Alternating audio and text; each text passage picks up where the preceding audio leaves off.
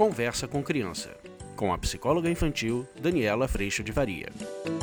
Olha, eu recebo tantos pedidos para a gente falar sobre bullying que eu me preparei para falar sobre isso. Talvez o vídeo fique um pouquinho longo, então já vou te avisando para você ir com calma aí para a gente falar sobre esse tema tão importante. Vamos falar sobre isso?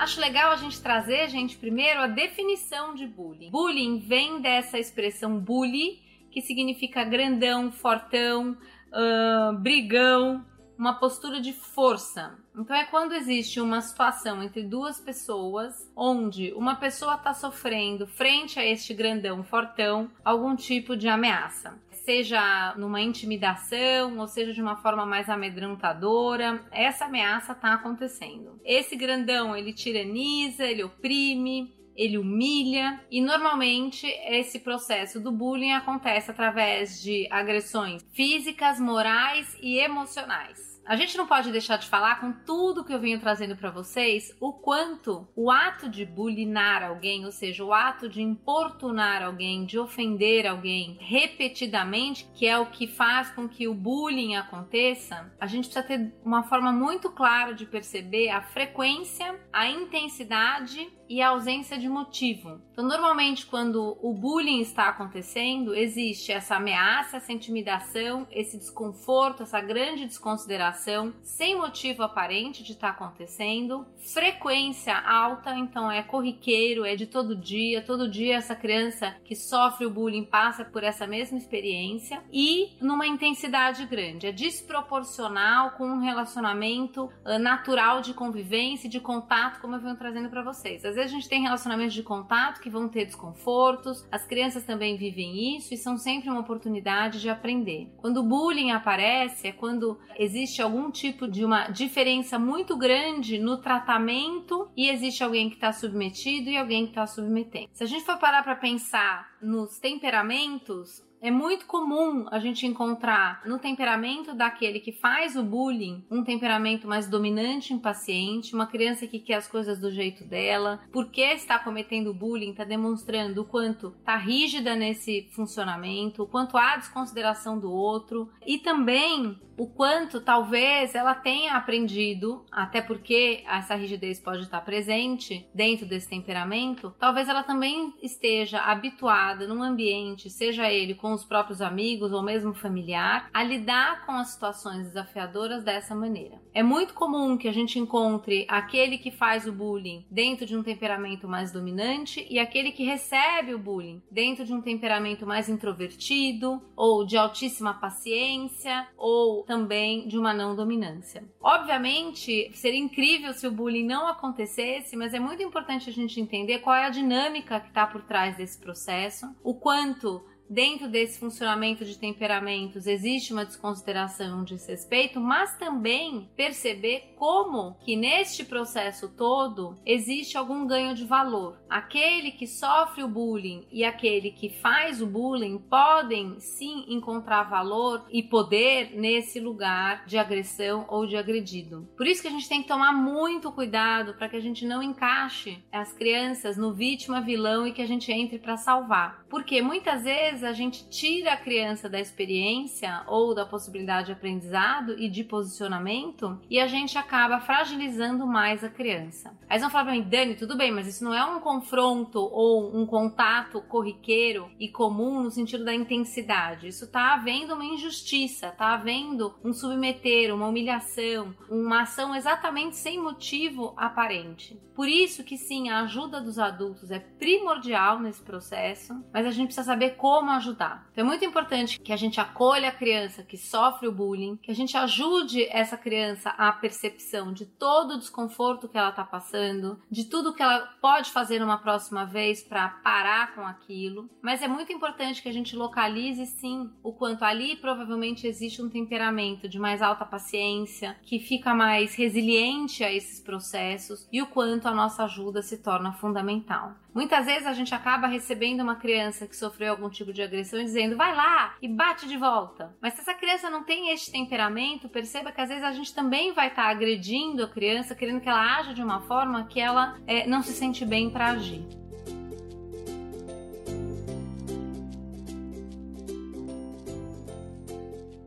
Então a nossa ajuda precisa ser muito nessa caminhada junto de construir com a criança dentro do teu funcionamento o que é que você pode fazer a respeito disso para que isso pare. Essa criança vai usar as ferramentas que tem e vai se desenvolver nesse processo, isso é muito importante. E a nossa contribuição enquanto adultos é sim chamar a responsabilidade dos adultos na escola. Chamar esses adultos para essa experiência da criação desse espaço de escuta e de consideração dentro da escola. Os adultos dentro da escola podem, por exemplo, promover conversas de esclarecimento, podem sim aplicar consequências a uma situação para aquele que pratica o bullying, como, por exemplo, uma vez eu acompanhei isso, foi tão fantástico, uma orientadora de uma escola muito querida em São Paulo, ela acompanhou um menino sofrendo bullying e a postura dela foi chamar aquele que estava fazendo bullying. No dia seguinte, depois dessa conversa, a situação ficou pior, porque obviamente esse menino que sofreu bullying tinha falado do que estava acontecendo. E aí ele foi novamente pedir ajuda aos adultos e nesse pedido de ajuda, esse menino que fazia o bullying foi convidado a prestar serviços comunitários na escola. E a hora que ele tinha que prestar serviços comunitários, como exatamente uma consequência das suas atitudes, essa orientadora perguntou se esse menino que também tinha sofrido bullying poderia ajudá-lo. Ele não tinha que fazer, mas se ele gostaria de ajudá-lo. E ele foi. E nesse processo, eles não ficaram amigos, mas o que aconteceu foi que o respeito foi criado quando ele foi fazer algo que não precisava, mas foi fazer algo para ajudar o outro nessa situação. Então, quando a gente entra, mesmo com rodas de conversa, garantindo que a escuta aconteça, que todo mundo tem o direito de colocar o seu desconforto para fora, a nossa postura como adultos é exatamente interromper um ciclo em ação. Porque muitas vezes, por conta dos temperamentos e sim das formas de cada um aprender dentro do seu ambiente a como lidar com momentos desafiadores, muitas vezes o encolhimento de uma criança e o aumento de poder e de capacidade de agressão de outra pode passar desapercebido. Exatamente porque no temperamento de cada um, cada um está lidando com essa experiência frente a um funcionamento que já está lá.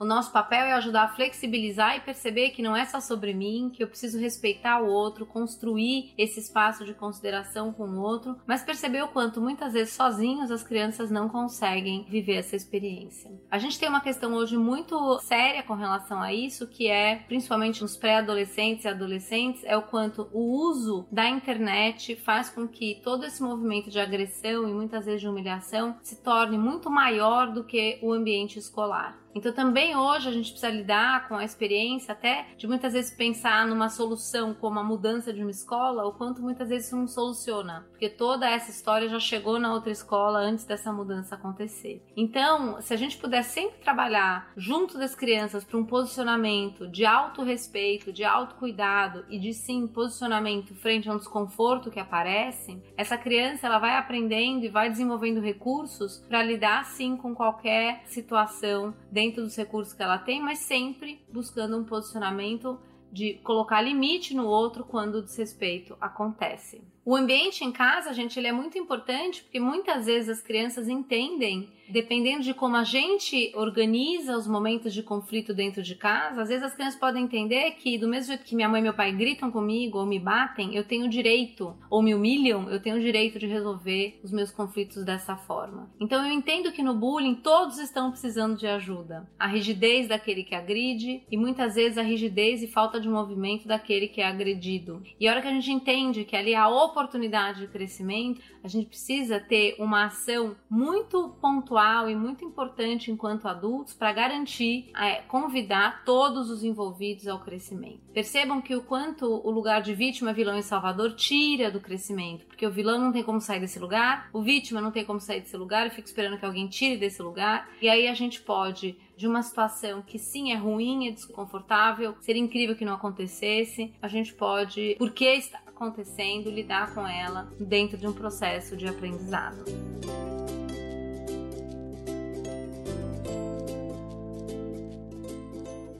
A gente também precisa entender que nem tudo é bullying, né? Porque depois que a palavra e, e todo esse conhecimento chegou até nós, muitas vezes qualquer tipo de conflito, qualquer tipo de desconforto que os nossos filhos sentem, a gente já coloca nessa categoria. Então é importante entender que esse contato que as crianças têm com outras crianças, com desconforto, às vezes até com professores, ele é maravilhoso. Ele traz crescimento, ele pede posicionamento, ele faz com que a criança lide com o desconforto de eu tô muito desconfortável para me posicionar, mas a hora que o desconforto de ficar nessa situação é maior e ultrapassa o desconforto de me posicionar, eu vou ter que me posicionar de alguma forma. Então que a gente tenha também a atenção de não colocar tudo muito maior do que é e que a gente possa acompanhar de perto todas essas situações. Perceba que quanto mais a gente compartilha a nossa imperfeição, as nossas falhas, o quanto a gente também está aprendendo a lidar com os conflitos e com os desconfortos da vida, mais esse filho pode nos acessar nesse momento. Se por um acaso a gente tem uma vida absolutamente perfeita, numa persona incrível e uma autoimagem que você só mostra tudo dando certo, percebam que muitas vezes essa criança se sente inibida de falar com a gente, mesmo a gente sendo pai e mãe dessa criança, porque ela imagina que ela não devia estar tá passando por aquilo, que ela não devia lidar da forma que ela está lidando, que ela devia já conseguir alguma coisa, e aí ela silencia. E nesse afastamento, essa ajuda tão primordial que muitas vezes nós podemos dar tanto para a criança quanto para o adulto lá dentro da escola, ela fica interrompida por essa distância distância nesse pedido de ajuda, às vezes dentro da nossa própria casa. Então, esteja atento. A criança passa por três fases quando ela está sofrendo bullying. Você vai perceber que seu filho ele está vivendo uma fase de estado de alerta. Você vê que ele está mais arisco. Ele está mais é como se ele estivesse em estado de alerta. Eu preciso fugir ou lutar o tempo inteiro. Depois a gente vai passando uma fase de resistência. Essa fase é quando a gente começa a perceber algum tipo de mudança dentro dessa rotina. Essa criança tá dormindo mal, ela tá comendo mal, ela tá mais irritadiça, ela tá, na verdade, muito agressiva muitas vezes dentro de casa, de um ambiente seguro, muito silenciosa fora de casa. Algum tipo de alteração nessa rotina será perceptível. E o terceiro momento, que normalmente é quando se essa criança permaneceu em silêncio, é quando a gente realmente entende que tem algo acontecendo, ela entra em profunda exaustão, colapso. Eu não aguento mais estar em estado de alerta e estar resistindo a tudo isso, muitas vezes silenciosamente, e a sensação de dor física, de desconforto físico, de medo, muitas vezes de ansiedade, depressão começam a aparecer. Eu não sustento mais esse lugar, o desconforto é tão grande que eu não consigo mais permanecer lidando com isso desta forma. É hora que vem uma redenção, eu não aguento mais, eu tô exausto, eu não consigo mais sozinho, e é a hora muitas vezes que se esse silêncio permaneceu, a gente pode entrar para ajudar. Então, é que a gente sempre traga, a gente na pequena oportunidade, a gente chame as crianças para responsabilidade de percepção do desconforto e de posicionamento. Porque quando a gente cuida disso desde sempre, a gente está realmente ajudando a criança a se posicionar. Quando eu quero tirar o desconforto ou quando eu quero tirar a criança da situação, percebam que eu estou deixando ela sem recurso. E na hora em que eu não estiver perto dela, pode ser que ela entre num desconforto muito grande e não consiga se posicionar para o outro frente a isso. Isso que também tem muito crescimento e muito aprendizado envolvido para todos, para os adultos da escola, para os pais de cada uma das crianças, exatamente para a criança que está se desenvolvendo e se flexibilizando, talvez de uma hiperdominância impaciente, e também para outra criança que talvez mais submetida começa a ganhar voz e se posicionar. Quando a gente entende que esse treino começa dentro de casa, o espaço de consideração, o espaço de troca, o espaço de escuta de desconforto, a gente começa a entender o quanto a gente está realmente trazendo recurso para as crianças viverem os desafios do mundo. E esse movimento do pedido de ajuda e de criar sim consequências cabíveis, criar sim responsabilidade, espaço de fala e de escuta, ele é muito importante para que tudo isso possa seguir em frente e para que essa situação se dissolva. A gente tem, obviamente, sempre o espaço de perdão, que é muito lindo quando a gente é, percebe qualquer tipo de inflexibilidade da gente, qualquer tipo de desconsideração e agressão e violência com relação ao outro. E é muito importante que esse espaço também seja utilizado na solução de uma prática de bullying.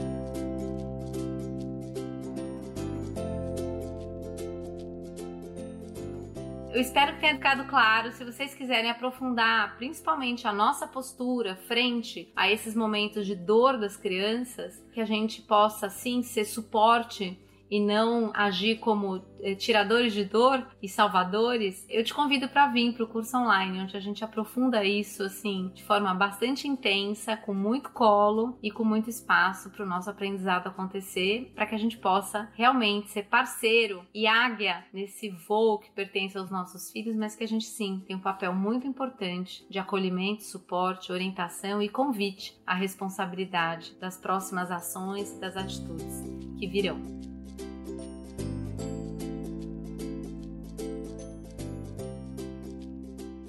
Eu agradeço a Deus em primeiro lugar por todo o amor, por toda a paz, por toda a tranquilidade e por tanta clareza enquanto o meu desconforto aparece. E agradeço demais a tua presença aqui. A gente se vê na próxima. Tchau.